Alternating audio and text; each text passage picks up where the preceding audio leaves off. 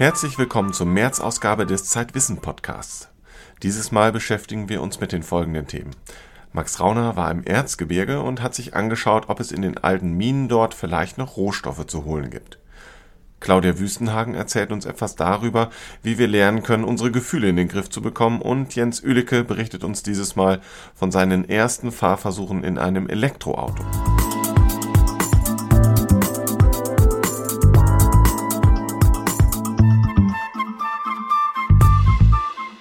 Unser erstes Thema sorgt im Moment in der europäischen Industrie und bei Wirtschaftspolitikern für Unruhe.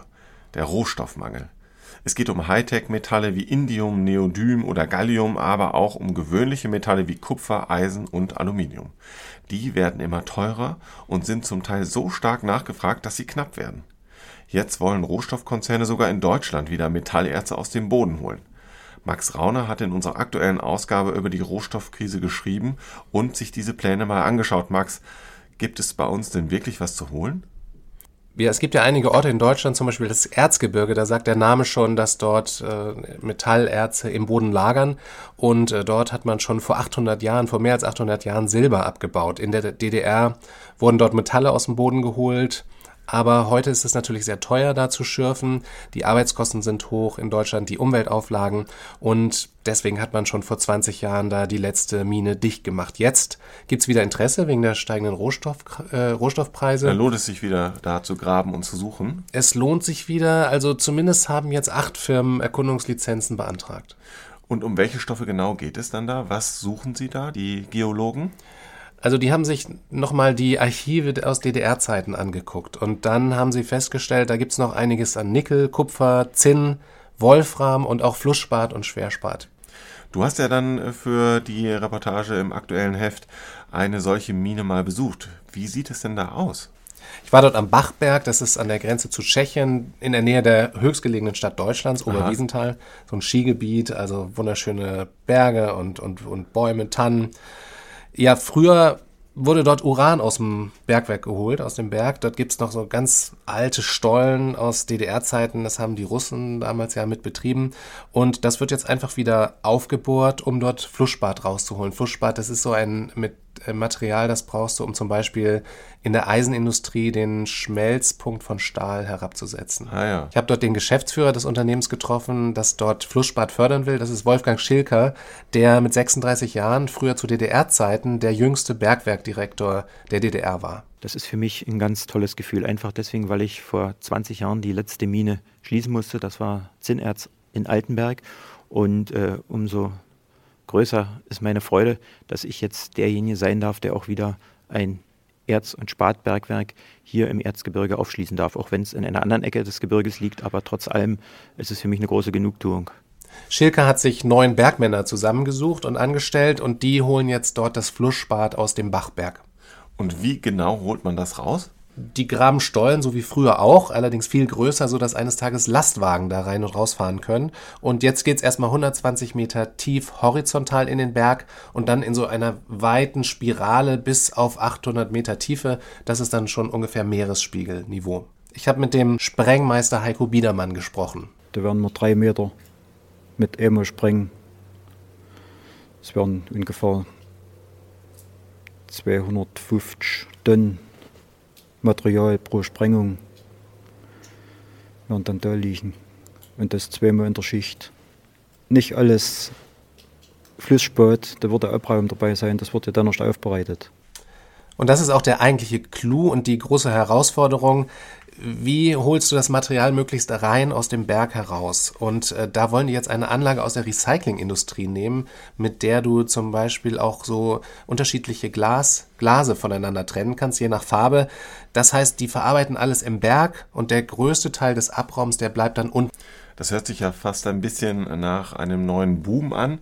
Ist da tatsächlich jetzt eine Art Goldrausch ausgebrochen im Erzgebirge? Das wurde anfangs viel geschrieben, aber ich glaube, wenn man realistisch ist, dann eher nicht. Viele Firmen, die dort jetzt die Lizenzen beantragt haben, da sieht man schon, dass sie so ein bisschen schlampig waren. Also die haben dann irgendwelche Metalle oder Lagerstätten ver ver verwechselt in ihren Anträgen Und es ist halt so, dass im Erzgebirge die Lagerstätten eher kleinteilig sind. Das ist nicht so wie in Chile oder in äh, China Riesenflöze mit bestimmten Erzen da liegen, sondern das wird eher sowas wie Kleinbergbau, 30, 40 Leute wie pro Mine, schätzt auch Schilka. Das ist dann eher so wie in Afrika, nur halt mit äh, höheren Umweltauflagen und ohne Bürgerkriege. Max Rauner über die Rohstoffsuche im Erzgebirge. Seine Reportage lesen Sie im Dossier der aktuellen Ausgabe. Außerdem dazu auch noch ein Stück über die Rohstoffsuche in der Tiefsee und über die Folgen für die Umwelt.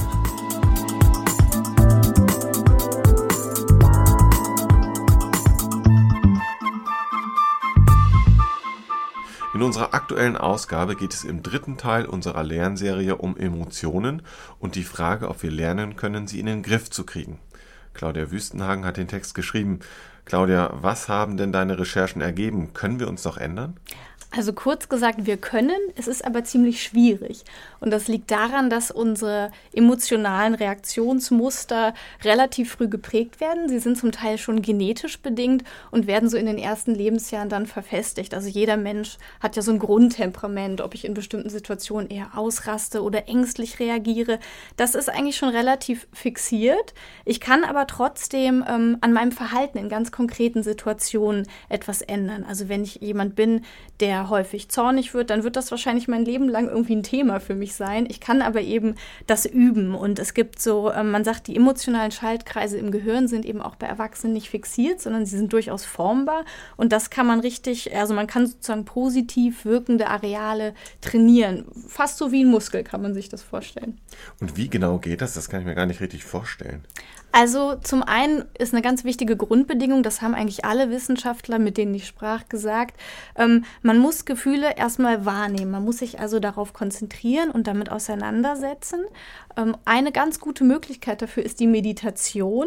Also die schafft sozusagen eine Lücke, in der ich sagen kann, okay, was empfinde ich jetzt? Ich bin jetzt wütend oder ich bin ängstlich, aber wie will ich jetzt darauf reagieren? Also die unterbricht sozusagen diesen emotionalen Automatismus, dass ich immer gleich ausraste, wenn ich wütend werde. Ähm, und also ich habe zum Beispiel mit einer Frau gesprochen, die äh, sehr ungeduldig ist. Die sagt, die ist schon als Kind fast von der Schule geflogen, obwohl sie eigentlich eine gute Schülerin war, weil sie das überhaupt nicht ausgehalten hat, wenn sie etwas gelangweilt hat im Unterricht. Das kennen sicher viele Kinder auch, ja. Genau, und auch als Erwachsene sagt sie, also wenn sie schon jemandem zuhört, der sehr umständlich und sehr langsam redet, dann merkt sie richtig, dass sie wütend wird. Und die meditiert seit einigen Jahren und sagt, sie hat das tatsächlich geschafft. Ähm, heute beobachtet sie sich so ein bisschen und denkt dann, okay, okay, jetzt wirst du wieder ungeduldig und dann kann sie das schaffen, darüber diesen Automatismus zu unterbrechen. Und es gibt auch Hirnstudien, die tatsächlich darauf hindeuten, dass Leute, die seit langem meditieren, eine höhere Dichte an Nervenzellen im sogenannten orbitofrontalen Kortex aufweisen. Das ist eine Region, die liegt oberhalb der Augenhöhlen mhm. und die ähm, bringen Wissenschaftler mit dem Umlernen emotionaler Reaktionen in Verbindung. Jetzt hast du ja selber auch mit der Meditation angefangen. Was sind denn so deine ersten Erfahrungen und wie genau geht das vor sich? Ja, ich war natürlich neugierig, nachdem sich die Wissenschaftler da tatsächlich so gut äh, geäußert haben. Ich habe erstmal mit so einer ganz grundlegenden Übung angefangen, die nennt sich Bodyscan. Da liegst du auf dem Rücken oder ich habe das auf dem Rücken gemacht und dann gehst du erstmal so in Gedanken deinen ganzen Körper durch. Und das ist tatsächlich ziemlich schwierig, wenn dir jemand sagt, jetzt konzentriere dich doch mal auf die Zehen Zwischenräume oder auf deine Wade oder auf deinen Oberschenkel. Also das ist gar nicht so einfach, schafft aber eben wirklich so ein, so ein Gefühl erstmal für sich selbst selbst. Ähm, das war so die erste Übung, mit der ich angefangen habe. Da gibt es natürlich noch ganz viele andere Übungen, also auch eine, die zum Beispiel das Mitgefühl ähm, fördern soll. Mitgefühlsmeditation, das hört sich nach einer sehr speziellen Form an. Wie geht das? Also die Idee ist halt, dass man Mitgefühl für andere Menschen kultiviert und bei sich selbst fördert. Und das funktioniert so, du denkst an jemanden, der dir sehr nahe steht, den du sehr liebst und konzentrierst dich eben auf dieses ganz positive Gefühl dieser Person gegenüber. Und ähm, es gibt tatsächlich erste wissenschaftliche Hinweise darauf, dass es auch wirklich zu mehr Mitgefühl dann führt. Also ähm, Studien mit Mönchen, zum Beispiel mit buddhistischen Mönchen, zeigen, zeigen das. Die machen das natürlich schon seit Jahren und die reagieren dann auch in Situationen, beispielsweise wenn sie eine Frau weinen hören oder ein Baby schreien hören, dann reagieren die mitfühlender und auch die entsprechenden Hirnareale, die damit in Verbindung gebracht werden, werden verstärkt aktiv. Die Frage ist natürlich, die interessante Frage, funktioniert das auch bei Laien? Und das wird zurzeit untersucht am Max-Planck-Institut für Kognitions- und Neurowissenschaften in Leipzig. Die haben gerade so Versuche laufen. Ähm, da wird sicherlich in den nächsten Jahr, in den nächsten Monaten müssen wir mal gucken, was da bei den Studien rauskommt. Es hört sich aber so an, als könne man Mitgefühl lernen und nicht nur dieses Gefühl. Claudia Wüstenhagen über Emotionen und wie wir sie in den Griff bekommen. Mehr dazu auch in der aktuellen Ausgabe von Zeitwissen.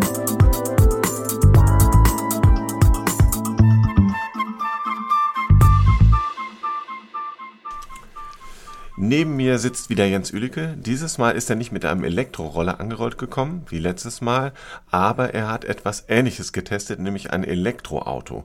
Wie ist es denn? Wie fährt sich denn so ein Elektroauto, Jens? Ziemlich rasant. Man muss ja mit einem Elektroauto nicht schalten, sondern man kann einfach Gas geben. Oder Gas ist auch das falsche Wort. Man kann Energie geben und ähm, dann geht's los. Und wie schnell fährt so ein Elektroauto dann? Höchstens? Schnellstens? Ich musste das erste Mal leider mit einem Fahrlehrer fahren und deswegen Aha. durfte ich in der Stadt leider nur 50 fahren. Aber damit kommt man wohl auf 120 problemlos. Und ist das Elektroauto, so wie man sich erzählt, auch so leise, dass es die Leute nicht mitbekommen, wenn du um die Ecke fährst? Vor allem kriegt man es nicht mit, wenn man das Elektroauto einschaltet. Also den Zündschlüssel drehen und man wundert sich, was passiert. Nämlich nicht viel. Die Lichter gehen an und dann kann es losgehen. Wo hast du das denn eigentlich getestet? Was war das für ein Elektroauto? In Hamburg gibt es einen neuen Pilotversuch ähm, von dem Carsharing-Anbieter Cambio gemeinsam mit Greenpeace Energy. Und die wollen ausprobieren, inwiefern man Elektroautos im Stadtbetrieb gut nutzen kann. Und mit wie vielen Autos probieren die das zunächst mal aus? Da gibt es vier Mitsubishi iMIFs. Ähm, die kosten normalerweise 35.000 Euro das Stück, was ziemlich viel ist, wenn ja. man sich die Dinge anschaut. Sind also relativ klein. Die sind klein und äh, sind in Leichtbauweise gebaut. Das heißt, man klopft gegen die Verschalung und es klingt ziemlich hohl. Man hat nicht das Gefühl, dass man was Solides bekommt, aber das hat natürlich den Vorteil, dass man mit wenig Energie relativ weit kommt. Und jeder, der dann einmal mit so einem Fahrlehrer in so einem Elektroauto gefahren ist und die Prüfung bestanden hat, darf ab dann so ein Auto weiter alleine fahren? Ja, man muss halt Mitglied in Hamburg sein bei diesem Carsharing-Verein. Ähm, und dann, es geht eigentlich nicht darum, dass man ähm, einen Fahrlehrer zur Seite hat, sondern es geht darum, dass man sich vertraut macht damit, ähm, dass die anderen einen nicht hören. Also, dass wenn man zum Beispiel an der Ampel rechts abbiegt, dass man wirklich sich so verhält, als würden die anderen einen nicht hören. Man merkt, die Fußgänger ähm, haben nicht dieses Gefühl, da kommt ein Auto, da kommt kein Auto, sondern die sehen einfach einen nicht und die nehmen einen auch nicht unbewusst wahr.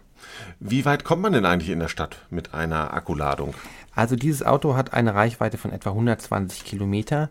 Ähm, Cambio erlaubt im ähm, Pilotbetrieb äh, das Auto für fünf Stunden zu leihen und in der Zeit darf man dann 50 Kilometer fahren.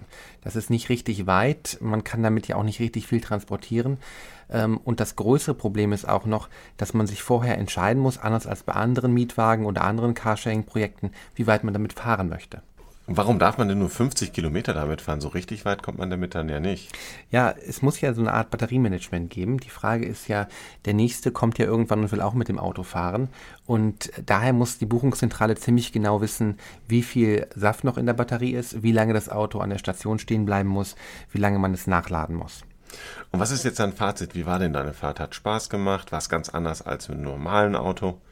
Das macht schon ziemlich viel Spaß, aber es ist ähm, relativ unpraktikabel für den normalen Gebrauch. Also wenn ich mir vorüberlegen muss, wie lange bin ich unterwegs, ähm, ähm, wie viele Kilometer fahre ich, ähm, dann bin ich da relativ unflexibel. Wenn ich mir einen Mietwagen als Benziner ausleihe, dann kann ich vielleicht das noch verlängern oder ich kann sagen, okay, ich fahre 100 Kilometer mehr, dann kostet es halt ein bisschen mehr Sprit, aber ich habe mehr Flexibilität und das habe ich mit diesem Fahrzeug nicht. Man muss wirklich Pionier sein und man muss ähm, gerne umweltfreundlich sein, denn das ist das Auto wirklich, weil es mit Ökostrom fährt.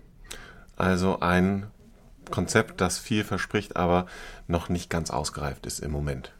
Na, wenn man das nicht ausprobiert, dann äh, wird man nie an einen Punkt kommen, wo man sagt, Elektrofahrzeuge sind jetzt serienreif und wir wollen die halt in der Masse einsetzen. Und äh, für die, die es mal ausprobieren wollen und diesem Projekt helfen wollen, ist das, glaube ich, eine gute Idee.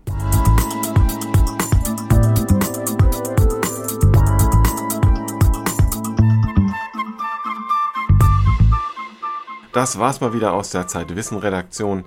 Wenn Sie mehr zu den Themen des Podcasts erfahren wollen, dann schauen Sie doch mal in unsere aktuelle Ausgabe rein. In der Titelgeschichte geht es um die Erinnerung, wie sie uns steuert und warum wir ihr nicht trauen dürfen. Bis zum nächsten Mal.